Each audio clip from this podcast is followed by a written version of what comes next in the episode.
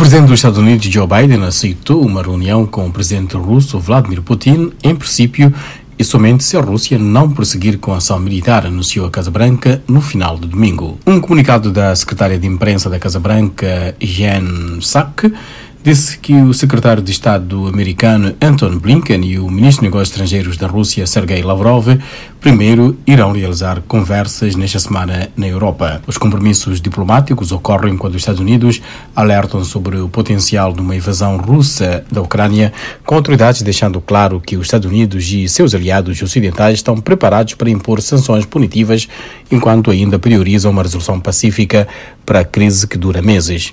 O porta-voz do Kremlin, Dmitry Peskov, disse a jornalistas nesta segunda-feira que ainda não havia planos concretos para uma reunião de Biden e Putin e que tal reunião é possível se os líderes considerarem viável. O presidente francês Emmanuel Macron conversou com os líderes americanos e da Rússia no domingo e disse que ambos aceitaram o princípio de uma semeira. A Ucrânia saudou a iniciativa com o ministro das Relações Exteriores, Dmitry Kuleba, dizendo a jornalistas que todo o esforço destinado a uma solução diplomática vale a pena tentar. No final de semana, a Rússia realizou exercícios militares e separatistas pró-Rússia estiveram envolvidos em atos violentos. O jornalista brasileiro Ian Boechat esteve na linha de fogo e fez o registro possível. Pelo menos três disparos foram feitos agora, a gente está dentro de, um, de uma área mais agora. Está sendo bombardeado nesse momento pelas forças rebeldes aqui bem perto onde a gente está. Registro de Ian Boechat no sábado. Neste momento, aí no leste da Ucrânia, estamos já em contato com Ian Boechat. Qual é que é o ambiente que se vive? A gente, eu e a repórter Heather Murdoch, da VOA, nós estávamos é, numa pequena cidade chamada Nova Lu, que fica exatamente é, na fronteira entre o território ucraniano e as repúblicas é, vistas do leste do país, Lugansk e Donetsk. A gente estava lá é, visitando a frente de batalha e, e, como tem acontecido nesses últimos dias todos, é, uma, é, uma série de disparos de artilharia foram feitos é, a partir das repúblicas rebeldes contra a nossa posição ficamos pelo menos é, uns 40 minutos, tivemos ficar num, numa espécie de um bunker, de um, de um abrigo para nos proteger das bombas. Algumas delas caíram muito perto da gente mesmo, é, e depois conseguimos sair de lá. Mais cedo, nesse mesmo lugar, um soldado é, foi atingido por um disparo de morteiro é, e ficou bastante ferido, segundo os seus comandantes. Ele provavelmente teria que amputar um braço e ainda na mesma manhã de sábado, dois soldados ucranianos foram mortos naquela região. E neste momento, qual é que é o ambiente que se vive uh, no local uh, onde está, numa altura em que há uma movimentação diplomática para se evitar a escalada deste conflito? Olha, a sensação que a gente tem aqui no leste da Ucrânia é de que há uma escalada de violência e há uma escalada retórica também por parte é, das repúblicas separatistas, que são apoiadas por Moscou, e por Moscou.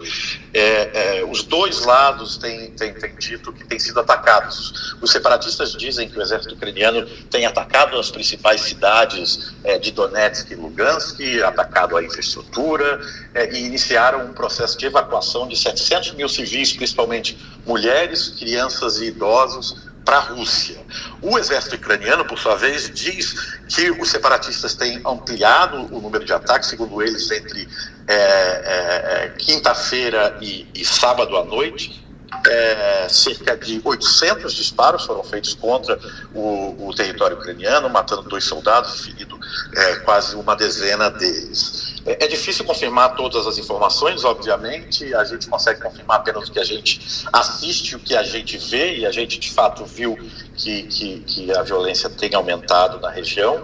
Hoje eu estou em Kharkiv, a 30 quilômetros da fronteira com a Rússia. Aqui a situação é tranquila, diferente do front, mas atenção, atenção é, é permanente aqui é, é, nesses últimos dias e ela tem aumentado, viu?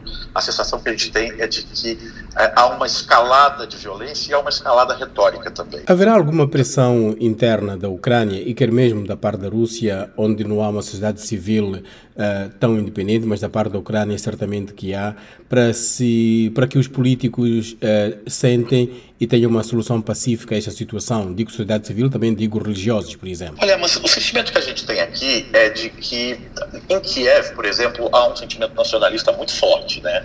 É muito é, pró-Europa. Aqui no leste, conversando com as pessoas, o sentimento é um pouco diferente.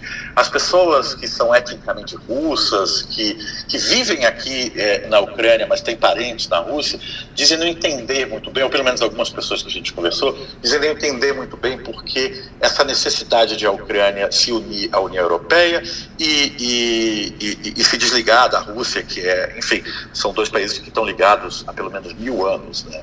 É, Aqui também algumas pessoas reclamam de que não tem a liberdade de expressar essas opiniões, que há uma espécie de censura natural do país por todos aqueles que defendem um entendimento é, com a Rússia mais pacífico e mais ligado aos interesses de Moscou do que aos interesses é, da Europa Ocidental.